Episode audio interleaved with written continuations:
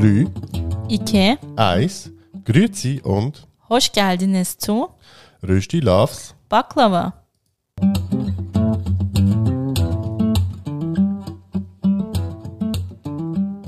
Wir sind Yoshi und Rana. In unserem Podcast Rösti Loves Baklava reden wir über interkulturelle Beziehungen, Alltagsthemen, Und den ganz normalen Wahnsinn.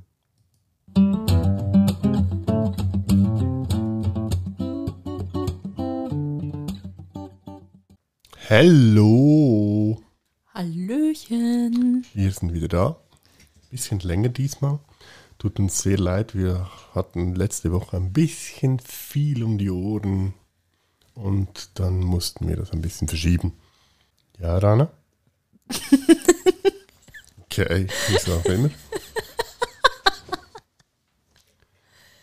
Rana schaut mich gerade an, als hätte ich irgendetwas Falsches gesagt, aber ja.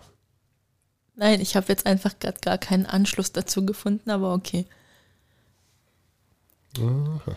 So, was ist denn in den letzten drei Wochen so alles passiert? In den letzten drei Wochen ist einiges passiert.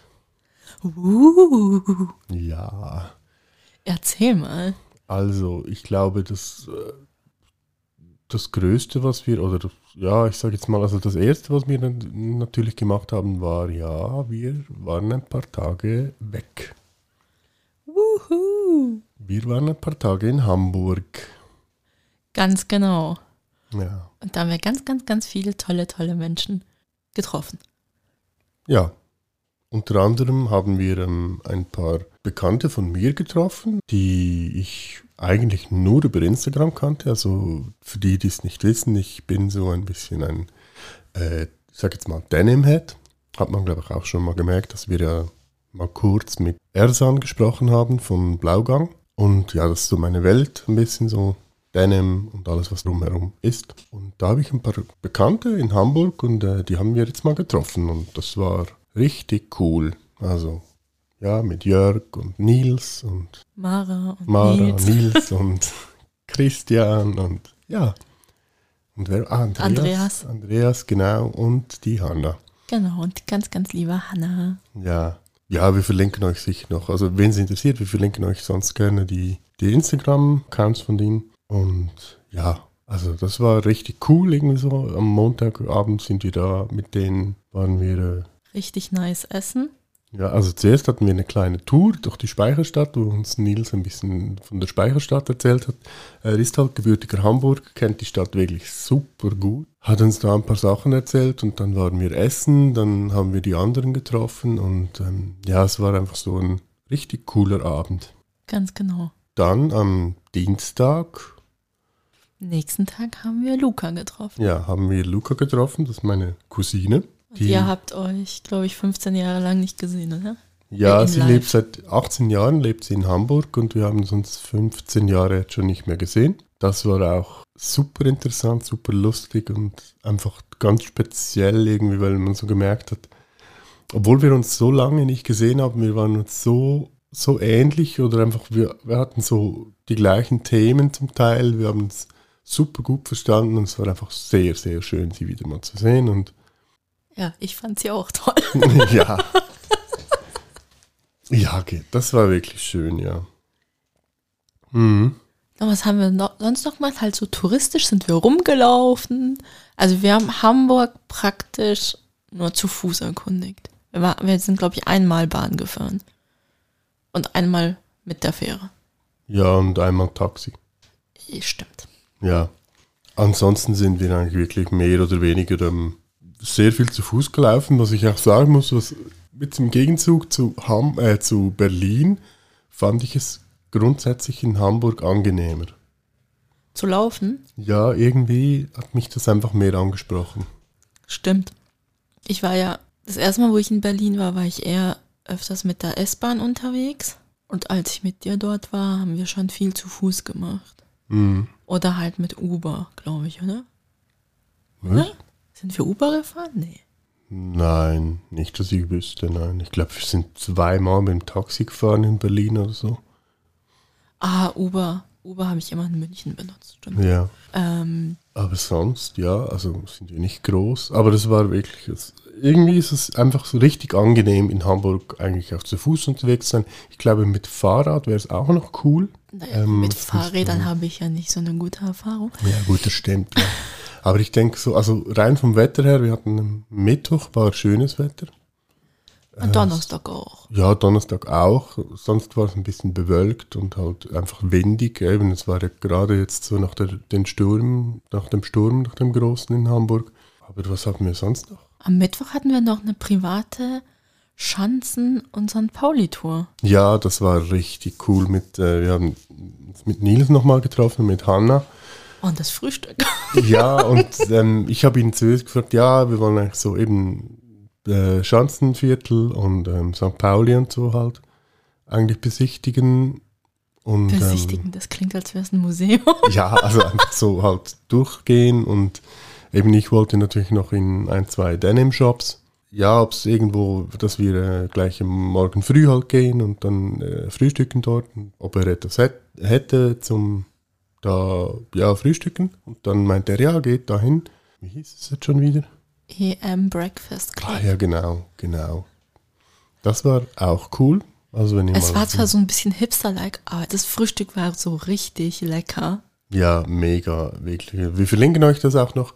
Und ich habe halt mit Nils abgemacht und also mich verabredet, dass wir uns dann da treffen und so. Und dann hat er uns mit seiner Tochter, So ein bisschen was über St. Pauli und das Schanzenviertel erzählt. ja, also vor allem das Schanzenviertel eigentlich, wo er ja, glaube ich, auch aufgewachsen ist, so wie ich es verstanden habe. Oh, das weiß ich nicht Ja, mehr. Aber, so, aber er kennt ja praktisch jede Ecke Ja. in Hamburg und ist wie ein laufendes Denim-Lexikon. Genau, ja. Und ähm, eben hat uns da auch noch so ein bisschen Street Art und so gezeigt. Das war ein richtig schöner Vormittag. Mm, Das war wirklich super. richtig Also an dieser Stelle nochmal Nils und Anna, ähm, vielen Dank für das. Es war wirklich super cool und wir freuen uns, euch sicher auch mal eben, wie ich, wir haben es schon ein paar Mal gesagt, ihr seid jederzeit in der Schweiz willkommen. Ja, Ja, und dann waren wir, also warst du fett shoppen? ja, Ich habe ja keinen Cent ausgegeben, aber wurde trotzdem beschenkt. ja, ich habe dann ein bisschen, eben, wir waren dann noch in zwei Denim-Shops, also Also den ersten Shop, da weiß ich den Namen nicht mehr, aber beim zweiten schon. ja, ich, müß, ich müsste jetzt nochmal nachschauen. Also es war, ah, der Riders Room, genau. Wir waren Genau. dann im Riders Room, der war Das war richtig lustig, richtig toll. weil sich so gefühlt, der Laden war voll mit gefühlt Schweizern. Ja, das war super. Also wir sind da reingekommen und dann haben wir halt irgendwie miteinander gesprochen und dann sagt der Ladenbesitzer so, ah, ich höre da, er kommt hier, er ist aus der Schweiz. Ah ja, woher? Und ja, aus der Nähe von Basel. Ah ja, mein, mein Bekannter oder mein bester Freund kommt aus Aarau. Okay. Und, nice. Und gleichzeitig war dann noch ein anderer Schweizer am Shoppen. Ähm, ja, war noch ein anderer Kunde und der meinte dann so, ja, er sei aus ähm, Estavayer oder so, aus der Weltschweiz. Ja, war richtig cool. Und ja, ich habe dann ziemlich schnell, also respektive Nils und ich haben ziemlich schnell die gleiche Hose gefunden. die haben wir dann auch beide gekauft. Sie sieht an beiden super gut aus. Die ist richtig nice. Ja, genau. Und ja, das waren dann noch ein paar andere kleine Sachen. Ja. Und dann sind wir, Weiter zu Braves and Company. ja, Braves Company zu Stefano. Das war auch sehr cool. Also eben, wenn ihr mal in Hamburg seid, ihr euch für Denim, Denim interessiert und so, unbedingt dahin. Das ist wirklich der absolute Burner. Also Stefano ist eine, eine sehr, spezielles, sehr spezielle Person, aber ein todlieber Mensch. Ey, Ich fand es einfach krass, dass der, trotz dass ich Jacke und alles drum und dran anhatte, einfach so gerade sofort den Durchblick hatte, welche Größe und, und auch, dass er so viel über seine Produkte wusste. Ja. Wie produziert, wo produziert, was für eine Special Edition, was für eine extra Anfertigung und dies und jenes und bla. Das war schon recht faszinierend.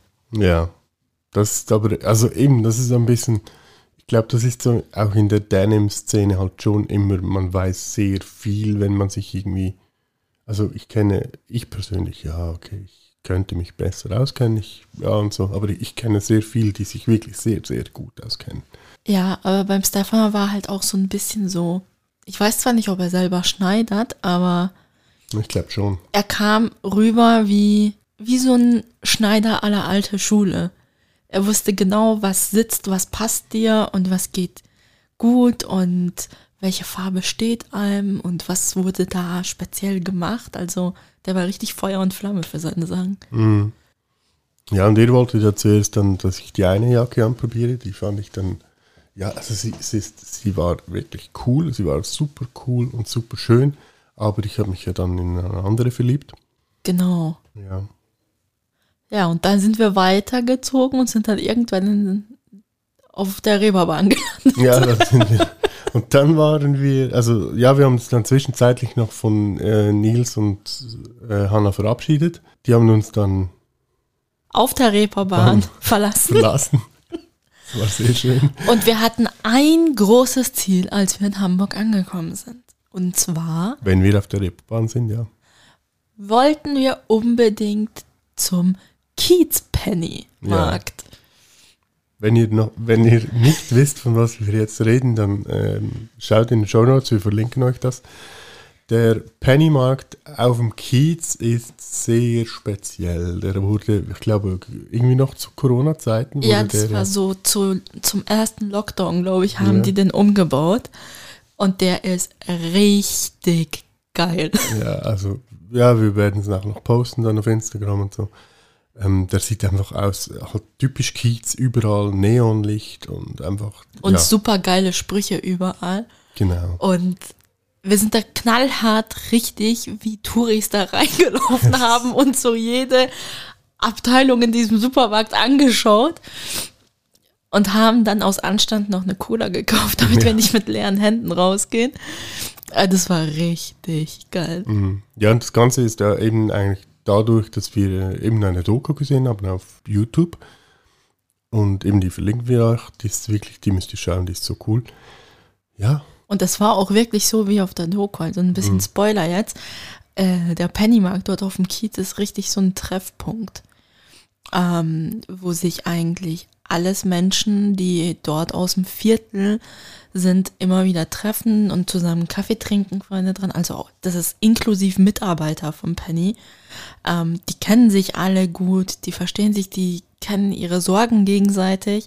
Und als wir dort angekommen sind, war das auch tatsächlich so. Also die Penny-Mitarbeiter waren da in ihrer Pause, in ihrer Zigarettenpause, standen die draußen mit Leuten aus dem Quartier und haben geschnackt und gelacht und sich gegenseitig getröstet oder sonst noch was. Das war richtig cool. Mhm.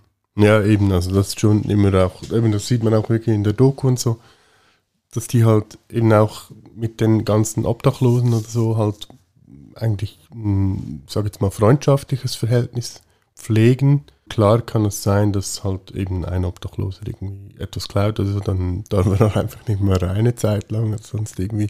Aber man versucht trotzdem irgendwie immer den, denen eigentlich immer zu helfen. Und das finde ich so, schon recht cool. Ja, und dann sind wir ja, Genau, und was noch speziell war beim Penny, war, dass so beim Pennymarkt gibt es ja meistens so Richtung Kasse, gibt es ja noch so einen Ständer mit so kleinen Brötchen oder so, die man mitnehmen kann. Da waren statt Brötchen, waren da Megapackungen an Kondomen da. Da konnte man so in Brottüten Kondome kaufen. Und ich finde ja so Sachen immer geil. ja, und dann sind wir ja weiter Richtung, Richtung Fischmarkt. ja, Richtung Fischmarkt. Ähm, du hast dann noch zwischendurch mal noch einen, einen Puff gesehen. Ja, Moment, da haben wir erst noch richtig diskutiert. Also das ist nicht per Zufall gesehen, das kann man nicht übersehen auf der Reeperbahn. Das ist einfach so ein pinkes Haus, also pink-weiß, so ein Riesengebäude. Und Yoshi war der Meinung, ach was, das ist so ein Table Dance Strip Club oder so. Und ich so, nee, da steht ein Typ davor, das ist bestimmt so ein Puff und so und hin und her. Und irgendwie haben wir so den, den ganzen Weg, wo wir so gelaufen sind, rumdiskutiert. Und irgendwann dachte ich mir so, nee, ich google das jetzt. Und dann hatte ich natürlich recht. Ich, ich kenne mich ja mit so Sachen überhaupt nicht aus. Darum, ja, Ja, Kann ich nicht Ich sagen. mich eigentlich auch nicht, aber ich gucke sehr, sehr viel YouTube-Videos an. Ja, ähm, ja, eben dann sind wir zum Fischmarkt. Und von da dann mit der Fähre Zu den Landungsbrücken. zu den Landungsbrücken. Dann wollten wir eigentlich noch in den Elbtunnel.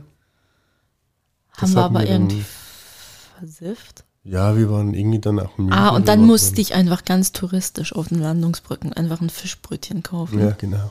Und du hast dafür eine Wurst bekommen. Mhm.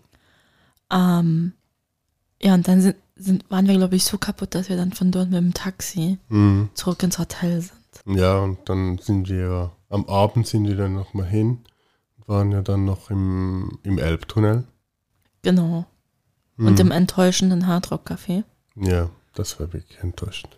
Das war wirklich das hässlichste Hardrock-Café in meinem ganzen Leben. Ich finde gar keine Worte dafür, aber ja. Es war, also das war jetzt richtig Touri, aber ja. Ja, nein, nicht nur Touri. Also klar, diese Hardrock-Cafés sind ja eigentlich alle Touri, aber ich weiß nicht, in wie vielen du schon warst. Aber Florenz. das in Hamburg hatte null Niveau. Mhm.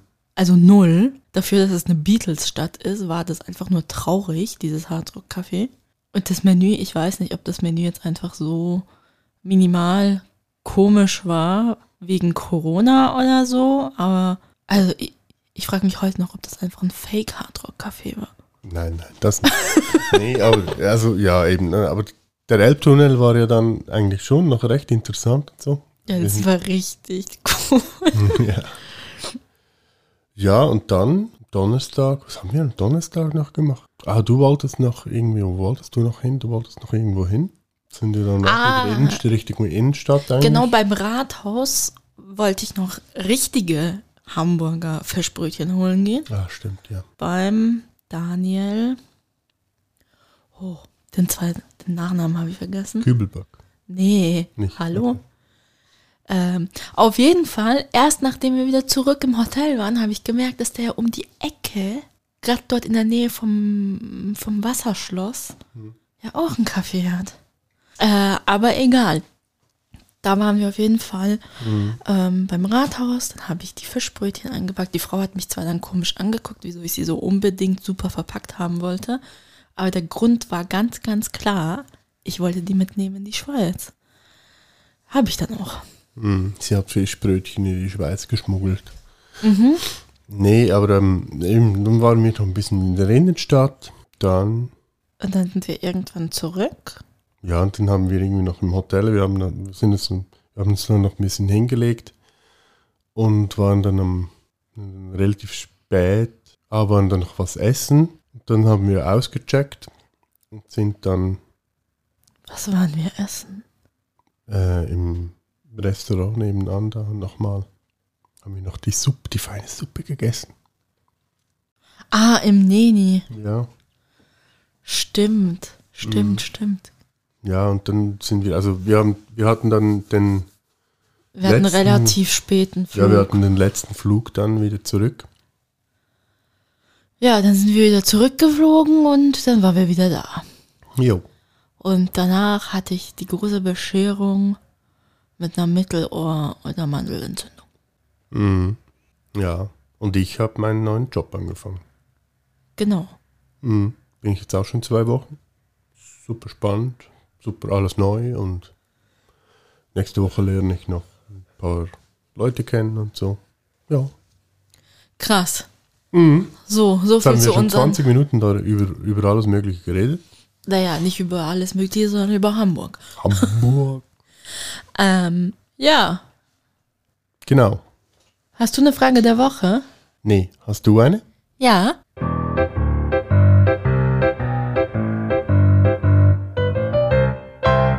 In welche Stadt möchtest du als nächstes mit mir reisen? Hm. Schwierig. Schräg, weil es mit mir ist, oder in welche Stadt? Nee, ich überlege jetzt gerade, was wäre noch cool? Hm, was wäre noch cool? Ich glaube, Amsterdam oder, oder Stockholm oder so wäre, glaube ich, auch noch cool. Great. Steht auch auf meiner Liste. Ja. Amsterdam halt auch wieder, also ja, so von, von Denim her und so wäre auch, ich glaube, Stockholm auch recht. Ähm, ja. Dann musst du aber jetzt noch ein bisschen sparen, bis wir Ja. gehen dürfen. Ja, wir gehen ja jetzt nicht auch sofort wieder, also von daher, ja. Nee, aber ich glaube, das so, ja, das wäre schon noch cool, ja. Gut. Mhm. Aber ich glaube, es auch noch irgendein paar Bekannte so in den Städten über die Denim. Würde mich nicht wundern, ihr seid ja total vernetzt. Ja, eben das ist wirklich, also das ist wirklich etwas vom Coolsten, was ich eigentlich bis jetzt wirklich erlebt habe. So diese absolute Vernetztheit, ja, mit in allen möglichen Ländern irgendwie und das finde ich schon noch sehr speziell und sehr cool, ja. So, Ja, aber kommen wir doch mal jetzt zum Hauptthema, zu unserem heutigen zu Thema. unserem heutigen Thema. Bam, bam. Wir müssten eigentlich mal noch eine Musik für das haben, ne? Wäre cool, weil ich, ich bin nicht so kreativ, außer Bing, Bing, Bing und Woo. Ja, unser heutiges Thema ist die Frau. die Frau. Ja, also passend zum Weltfrauentag, der ja diese Woche noch war. Genau. Hatten wir eigentlich schon länger so ein bisschen so die Idee zu gucken, was die Rolle der Frau und die Rolle des Mannes ist eigentlich? Oder wie wir das so in unseren verschiedenen Kulturen erlebt haben. Dann dachten wir, ja, komm, machen wir das. Jo. So, wie gehen wir diese Sache an? Gute Frage. Also ich habe ein bisschen äh, so einfach so ein paar, paar Dinge gelesen, auch so jetzt vom, vom Staat her, was, was es hier gab. Und was mir sehr aufgefallen ist, ist halt so, dass man eben also in der Schweiz wurde das Frauenstimmrecht eingeführt. Ich glaube 71 oder 72, bin nicht mehr ganz sicher. 71. Und ja, also in den Dokumentationen oder in den ähm, Unterlagen, die man so findet, die vom, vom Bund raus sind, hat man so das Gefühl, dass so, ja eben, wir haben das 71 und so, haben wir das eingeführt und so, die, dass Frauen die Gleichstellung der Frauen von und Mann und bla bla bla und so. Das kommt so rüber so, ja, wir waren die Ersten. Nein, die Schweiz war eines der letzten Länder. Was ja total komisch ist. Das ist wirklich total komisch. Ja. Aber über das haben wir auch schon geredet, also über das haben wir auch schon mal Ja, diskutiert. da haben wir auch schon. ge- Aber das ist so. Weil ich finde es jetzt noch komischer, weil ich ja jetzt in meiner Recherche so in Bezug auf die Türkei erfahren habe, dass Mustafa Kemal Atatürk damals ja das osmanische Recht und die Scharia quasi abgelöst hat mit einem neuen türkischen Zivilrecht.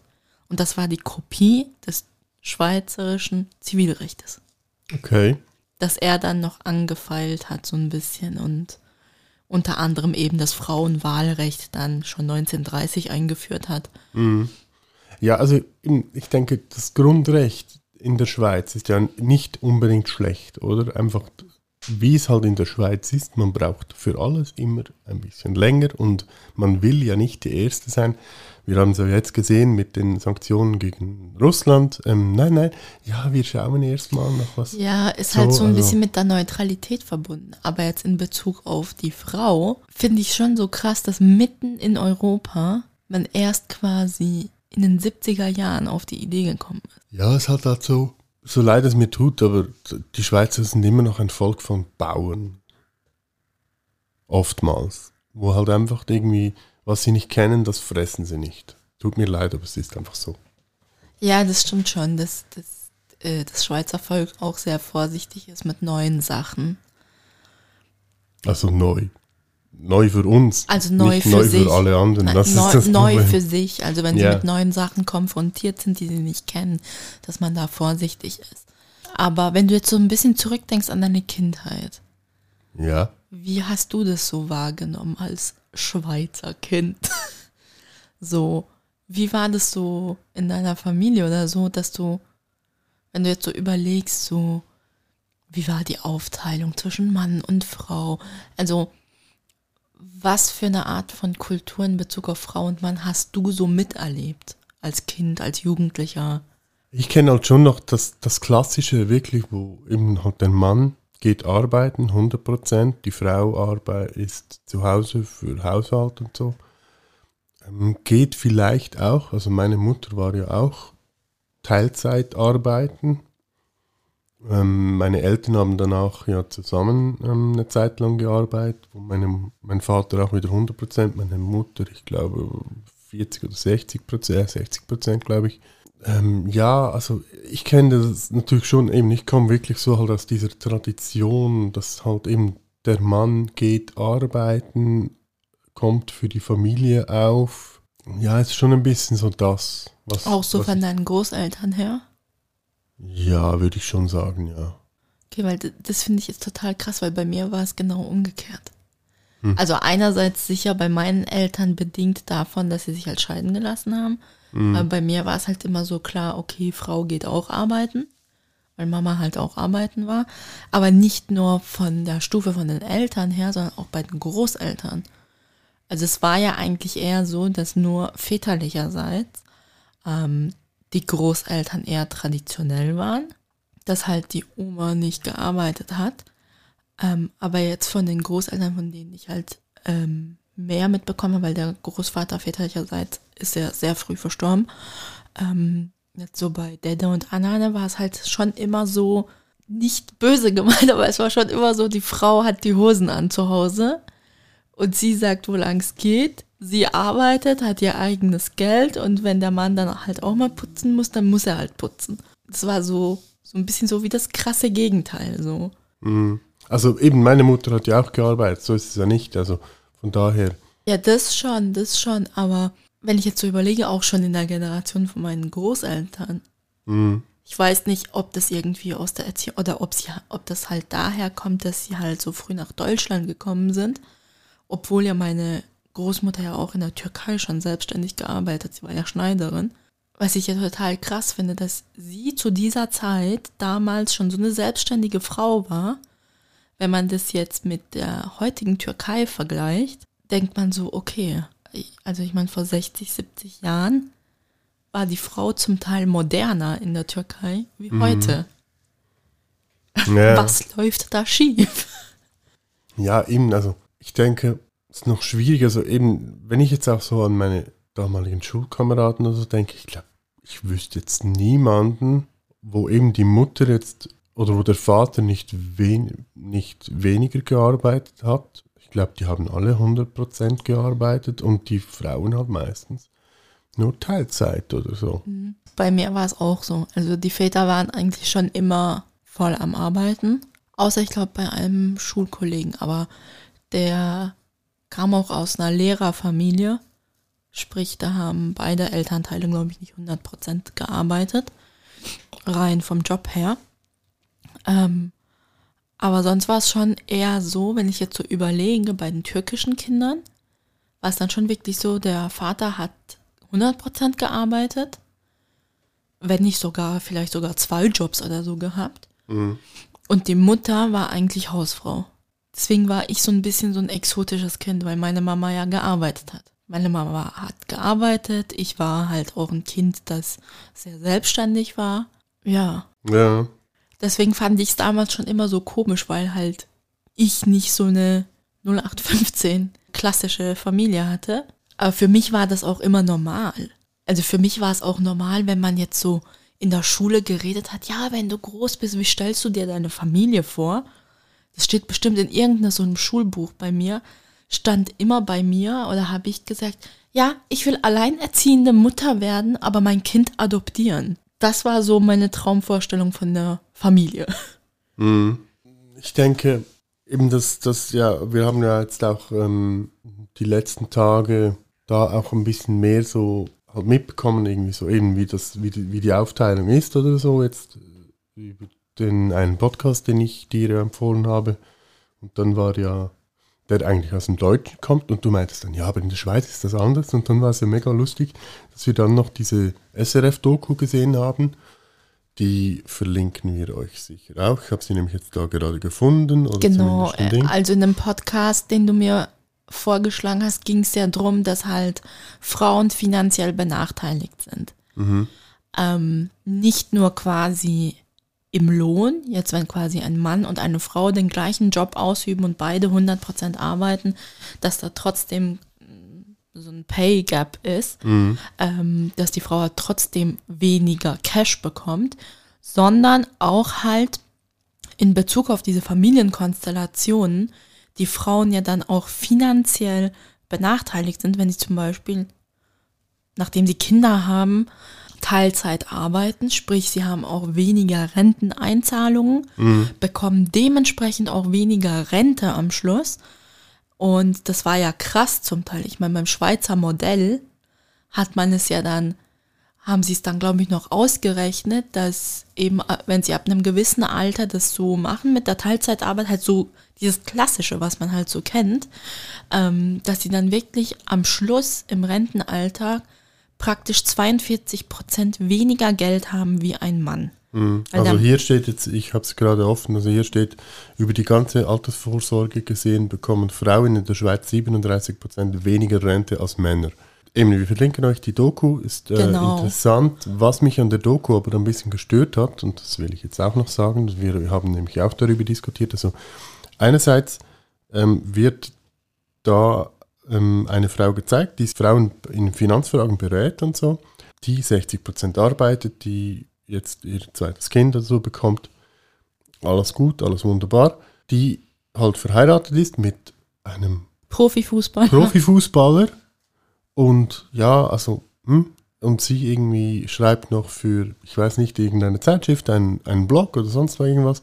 Also, ja, und dann bringen sie noch eine Lehrerin, die arbeitet ähm, 50 Prozent, verdient 4.500 Franken. Und ja, wo ich dann sagen muss, okay, die Grundidee der Doku ist eigentlich gut, aber die Leute, die sie zeigen, die widerspiegeln nicht einmal die Mehrheit. Die Mehrheit, also nicht einmal 20 Prozent wahrscheinlich von den Schweizerinnen, die wirklich so leben, weil, sorry, also eine Lehrerin mit 4.500 Franken, die 5, 50 Prozent arbeitet, tut mir leid, die hat kein Problem.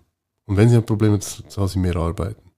Also, weil wer verdient schon 4.500 Franken mit 50 Prozent arbeiten?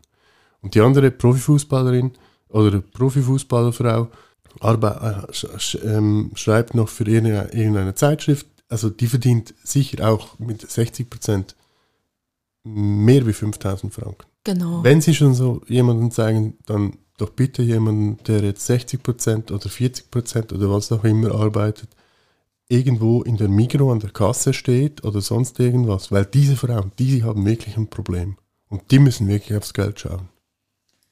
Genau. Vor allem, ja. wenn sie dann halt auch alleinerziehend sind oder allein stehen, sagen wir es mal. Genau. Und das war ja dann schon so krass, auch so ein bisschen so die Gedanken zur Altersvorsorge. Im einen Beispiel in der Dokumentation haben sie ja auch gesagt, ja eben, eigentlich müsste ja der Mann das dann kompensieren. Mhm. Und quasi dann mit einzahlen für die Frau. Und ich weiß jetzt einfach, dass in der Schweiz, wenn man das halt so anmeldet bei der AHV, der Ehemann eigentlich mitzahlt für die Hausfrau. Ähm, ist zwar nicht quasi der gleiche Betrag, wie wenn sie 100% arbeiten würde, aber wenn es dann zu einer Scheidung kommen würde, würde dann quasi ein Teil von diesem Altersguthaben vom Ehemann halt über die Jahre runtergebrochen und ausgerechnet und würde dann gesplittet werden. Was aber natürlich auch nicht genau das gleiche ist, wie wenn sie gearbeitet hätte. Und ich glaube, vielen ist das nicht bewusst. Ich meine, sie haben dann auch, glaube ich, noch ein Beispiel gezeigt von einer Frau, die eigentlich gar keine Scheidung erwartet hat und im Prinzip auch in dem Moment in dieser Beziehung mit den Kindern auch gar keine finanziellen Nachteile hatte. Sie mhm. hatten Gemeinschaftskonten, sie hatte freie Verfügung über das Geld und als er sich dann getrennt hat, hat er auch am gleichen Tag alle Konten gesperrt und sie stand mit null Franken da. Mhm. Was natürlich auch so ein bisschen, glaube ich, ein persönliches Problem ist von diesem Herrn, weil er dann ja auch seinen Kindern nichts mehr gegeben hat. Aber die Frau mit den Kindern dann allein gelassen hat in der Wohnung und sie hatte null Franken in der Tasche. Hm, ja, musste dann und, mit Familie und Bekannten. Und, und null so. Reserven, weil sie ja eigentlich immer auf dem Gemeinschaftskonto gespart hat mhm. und nie etwas für sich auf die Seite gelegt hat. Und ja, und dann war ja auch noch, dass sie eben als sie natürlich die, die Kinder äh, bekommen hat, eben war ja genau das, dass eigentlich irgendwie ein Freizügigkeitskonto oder so für die Rentenkasse oder sonst irgendetwas, ähm, dass ihr Mann irgendwie so etwas, ja nein, das hat er nicht gemacht. Für sich hat er das gemacht, aber für mich. Ah, stimmt. Das kam Wo dann eben auch noch raus, dass er quasi ähm, eine dritte Säule nur für sich gemacht hat, aber für seine Frau dann eben nicht. Ja, was halt auch eben, wo man dann denkt, okay, es ist wichtig, dass wirklich jeder Mensch, egal Frau oder Mann, Geld für sich hat. Also selbst bestimmen kann, was er mit seinem Geld macht und auch selber darüber verfügt. Und ich glaube, ganz, ganz vielen Menschen ist das nicht klar. Mhm. Ja, und eben halt dieser, dieser ähm, Pay Gap, also sprich, das war ja auch in der Doku, dass, dass man das ein bisschen angeschnitten hat, so ja, dass halt immer die Frau eigentlich zurücksteckt, halt weniger arbeitet. Eben, wie gesagt, ich komme, ich komme aus so, aus dieser, aus dieser Tradition oder wie auch immer. Und ich muss sagen, ich komme damit absolut nicht klar. Was ich aber schlimm finde, ist, dass dieser Prozess muss nicht bei den Männern anfangen oder bei den Frauen anfangen, sondern dieser Prozess muss auch bei den Arbeitgebern anfangen, weil eben ich, ich persönlich, ich würde gerne, wenn jetzt mal Kinder da sind oder so, ich würde gerne weniger arbeiten, aber ich weiß ehrlich gesagt nicht, ob das mein Arbeitgeber mitmacht. Klar, es kommt auch immer auf den Beruf dass, dass drauf es halt an. immer noch so ist, dass die Männer eigentlich auch vom Arbeitgeber her, bös gesagt, gezwungen sind, halt einfach 100% zu arbeiten, weil es einfach nicht angedacht ist. Bei den Frauen sieht das irgendwie lustigerweise ein bisschen anders aus. Keine Ahnung wieso. Ja, da ist, glaube ich, so ein bisschen ähm, die Akzeptanz schon da, aber kommt auch ein bisschen auf den Job drauf an und auf was für einer Stufe du bist. Aber es gibt ja auch sehr viel, zum Beispiel Frauen, die Manager sind, sobald sie ein Kind haben und dann sagen, ja, ich will nicht mehr 100 Prozent, sondern nur noch 60 Prozent arbeiten. Das ist dann heißt, ja gut, äh, dann kannst du kein Manager mehr sein. Mhm. Also, ja, da gibt es schon sehr, sehr viel Sachen, die man halt umkrempeln müsste, was aber nicht bedeuten will, dass die Arbeit schlechter gemacht wird Mhm. oder besser oder keine Ahnung. Aber da sind wir wieder in diesem ganzen Arbeitsbereich, wo wir auch schon gesagt haben, also das heutige Prinzip ist ja eigentlich auch nicht mehr zeitgemäß. So Ja. dieses 100% Arbeiten und keine Ahnung, acht, neun Stunden am Tag da hocken, vor allem wenn es so hohe Konzentration ist. Und halt auch so diese Entlöhnung und das Ganze. Aber ich meine, auch so nach dieser Doku, ich meine, wenn du jetzt ganz genau eigentlich so überlegst, viele Menschen überlegen gar nicht, wie es mit der Altersvorsorge eigentlich, was man da eigentlich alles beachten muss im Heute. Weil äh, jetzt, wenn du bedenkst, ähm, nach der Ausbildung habe ich ja zwei Monate Urlaub gemacht. Mhm. Und da habe ich in diesen zwei Monaten habe ich nichts einbezahlt. Und das wäre dann jetzt zum Beispiel, es gibt ja ganz viele Frauen, die das, also den gesetzlichen Mutterschaftsurlaub ja verlängern mit unbezahltem Urlaub. Mhm. Und wenn du unbezahlten Urlaub hast, dann zahlst du ja auch nichts ein. Außer du machst es wie wir damals mit dem unbezahlten Urlaub für die Flitterwochen, dass man im Voraus schon was einzahlt. Aber ich wäre auch nie auf die Idee gekommen, dass man sowas machen kann. Hätte die Kollegin aus dem Personalbüro uns das nicht vorgeschlagen. Ja. Ja, eben, es ist so, ich denke auch grundsätzlich, also wenn ich jetzt heute darüber nachdenke, ich bin jetzt über 40 und ich mache mir jetzt erst wirklich Gedanken darüber, okay, was ist irgendwie, wenn ich dann mal so weit bin, dass ich in Rente gehe oder so. Ähm, ja, wie spare ich am besten? Was, was, Ja. ja, was mu- muss ich zurücklegen oder sonst irgendwie? Und ja, hätte ich, ich hätte ganz ehrlich gesagt viel früher damit anfangen müssen. Das ist zum Beispiel auch wieder etwas, was man vielleicht auch in der Schule wirklich einmal oder in der Berufsschule oder whatever wirklich einfach mehr durchnehmen muss. Man nimmt ja schon durch irgendwie so, ja, Pensionskasse oder AHV oder so, aber auch wirklich die Leute, die jungen Leute auch darauf, darauf zu bringen, hey, legt etwas, macht irgendwie, keine Ahnung, wenn ihr nur 50 Franken oder so in einen anständigen Ja, da, Fonds zurücklegt oder so. das ist dann auch wieder so ein Thema, so halt typisch schweizerisch wieder. Man denkt, es ist immer noch so wie vor 50 Jahren. Weil Ja. das Konzept mit der Altersvorsorge in der Schweiz hat ja funktioniert vor 50, 60 Jahren. Ja, da war er auch noch.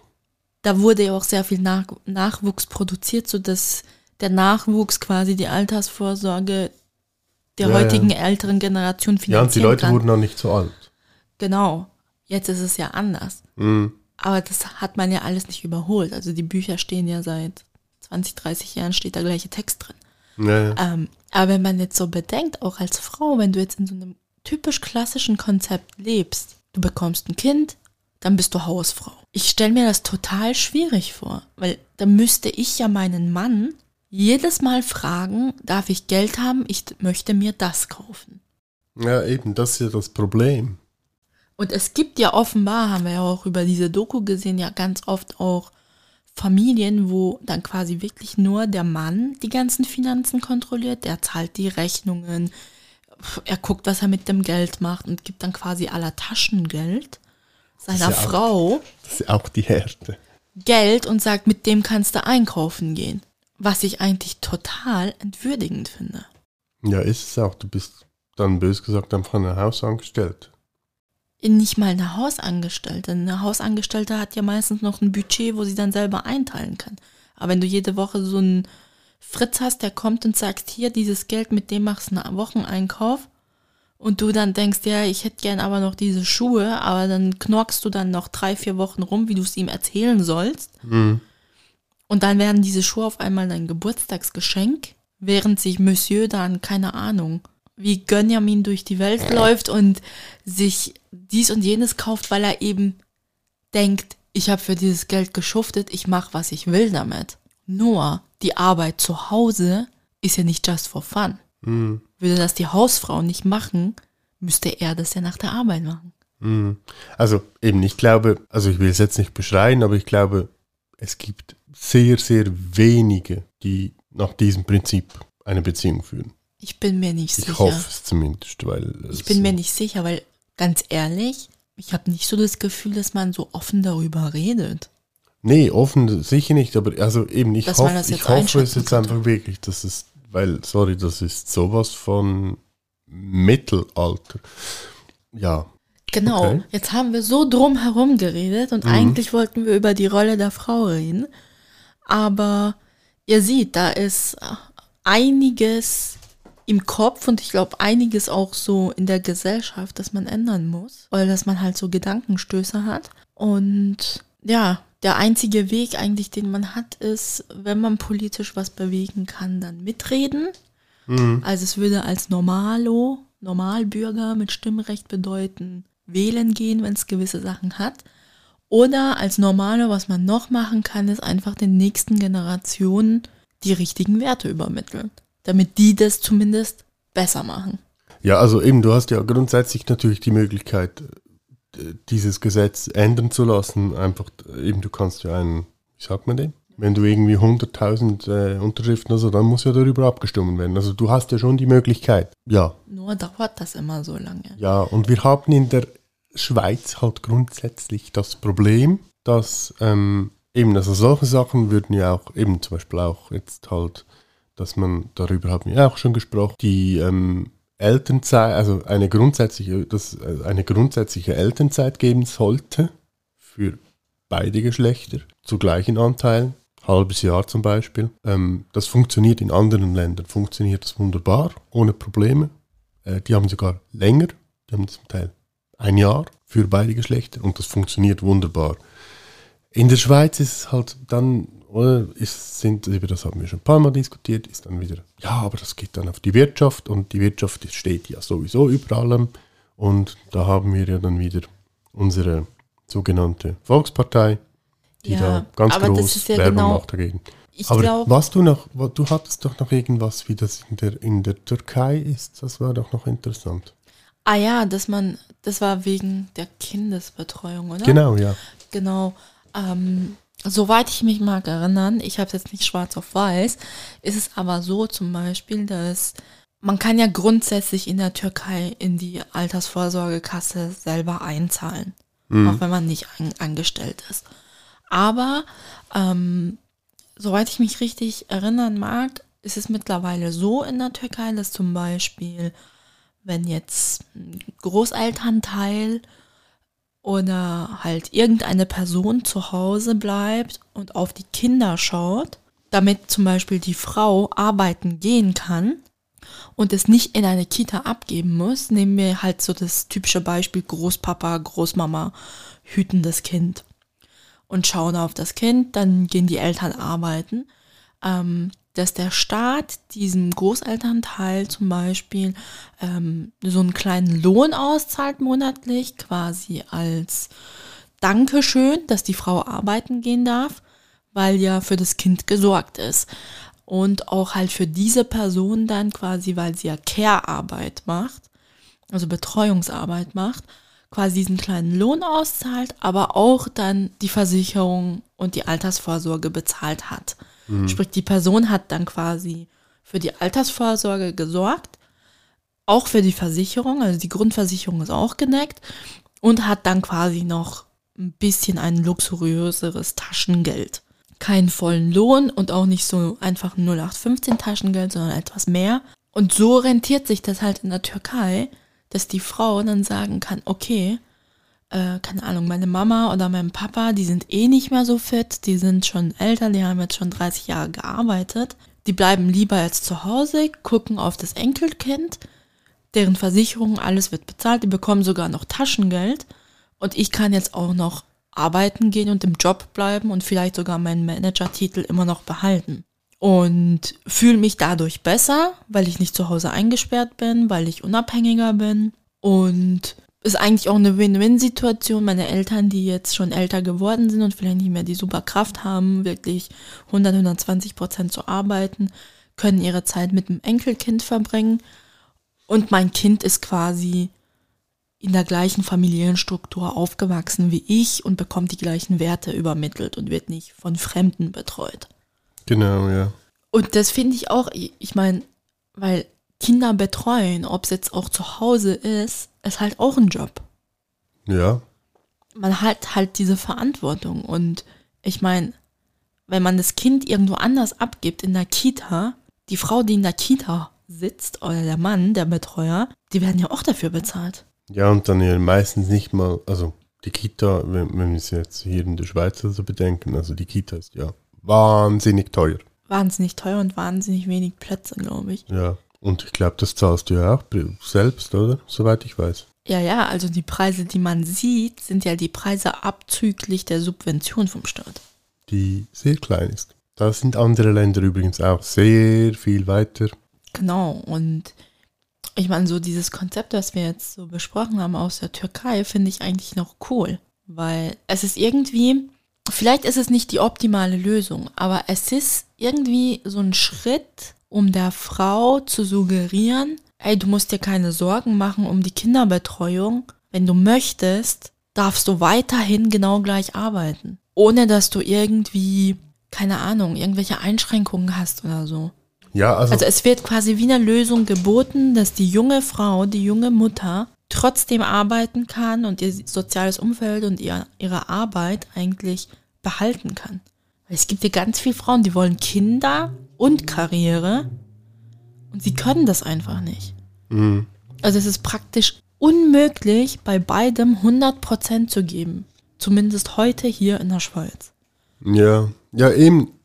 Das so, ich, ich denke, also ich bin absolut dafür eben, dass, dass Frauen die gleichen Rechte, die gleichen, sag jetzt mal, Pflichten, ähm, die gleichen Chancen, den gleichen Lohn und einfach, dass grundsätzlich alles gleich ist wie bei Männern. Bin aber auch der Meinung, dass wir in beide Richtungen mehr aufeinander zugehen oder wir, also dass einfach von beiden Seiten mehr aufeinander zugegangen werden muss, auch politisch natürlich dann und eben auch von Arbeitgebern und und und, dass am Schluss eben wirklich beide gleichberechtigt sind. Eben jetzt, sei es jetzt, dass man sagt, hey, ich als Mann will auch weniger arbeiten, dass ich mehr Zeit habe fürs Kind, ich will mehr Teilzeit arbeiten.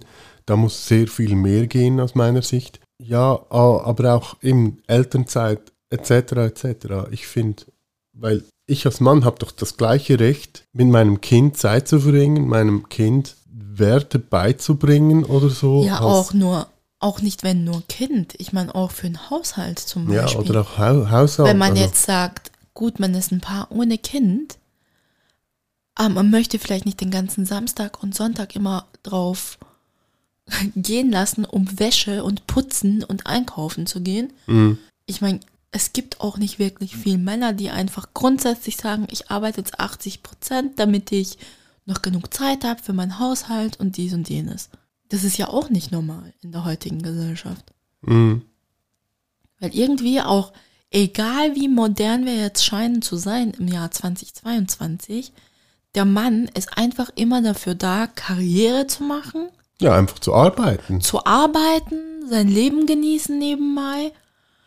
Und bei der Frau ist immer so dieser Drang, ja, wie schaffst du das, 100% zu arbeiten, dann noch den ganzen Haushalt? Wo, wo ich dann immer so denke, ey, hallo? Wieso den ganzen Haushalt? Ich habe ja einen Partner, wir teilen uns das ja. Ja. Der macht ja auch die Wäsche. Was? Ja, und das ich- machen wir so wirklich. Also wir teilen das wirklich. Wir machen alles zusammen. Wie so Zwillinge. Nee, also wir teilen uns das ja schon auf. Also eben jetzt irgendwie, wenn ich Zeit habe, also jetzt hatte ich auch am Montag hatte ich ja frei, dann habe ich halt die Wäsche gemacht, du warst die arbeiten. Ja, das Ähm. schon, aber wenn du es jetzt so bedenkst, Jahr 2022 und ich führe immer noch solche Gespräche mit Arbeitskollegen und Kolleginnen, Ja, klar. wo ich dann immer so denke, ey, hallo? Ja, ist eben, also ich muss wirklich sagen, eben, aber das, da ist die Schweiz, also wir sind halt einfach Bauern, sorry, tut mir leid, wir sind einfach nur scheiß Bauern. Ah, Hat nichts mit Bauern zu tun. Ich glaube eher sehr altbacke. Ja, Bauern. Nein, ein Bauer, das ist ein Beruf. Nein, also ja, was ich halt einfach so meine.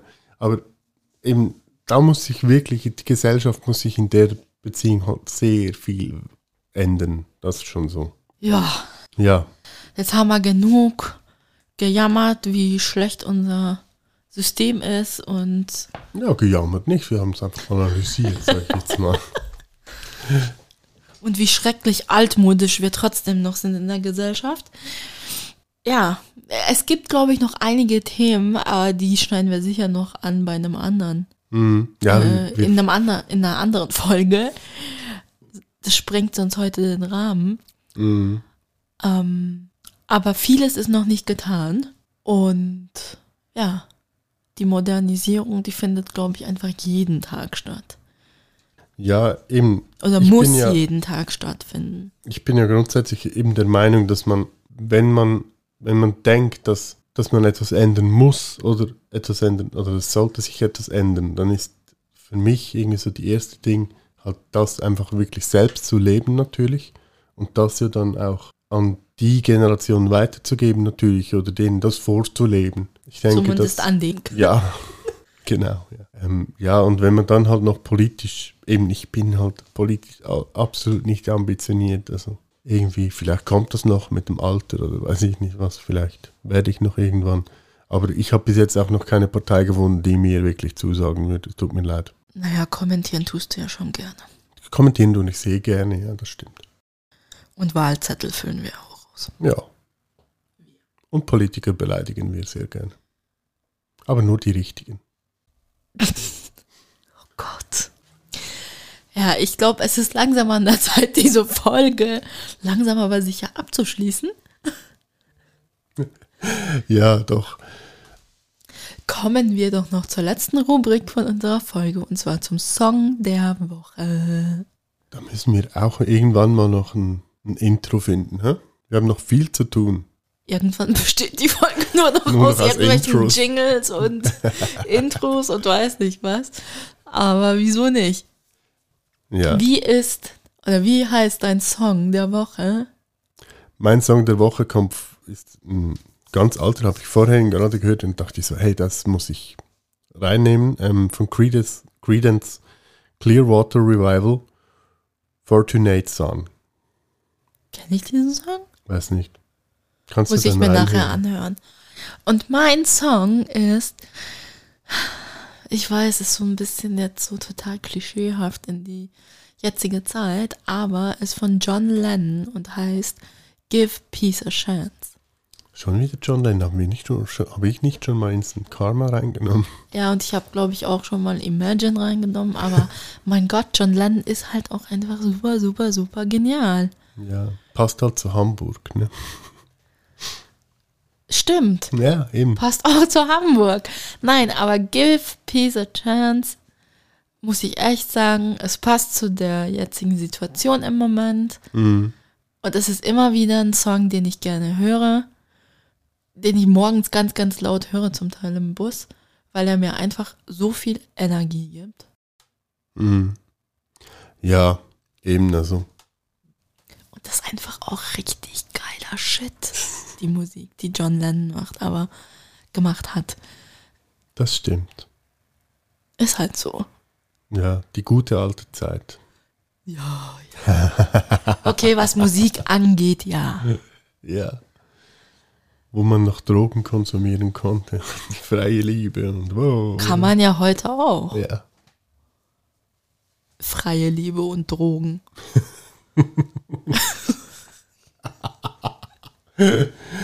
Okay, ich glaube, wir haben's. Yes. Wir gehen jetzt Burger essen. Wuhu.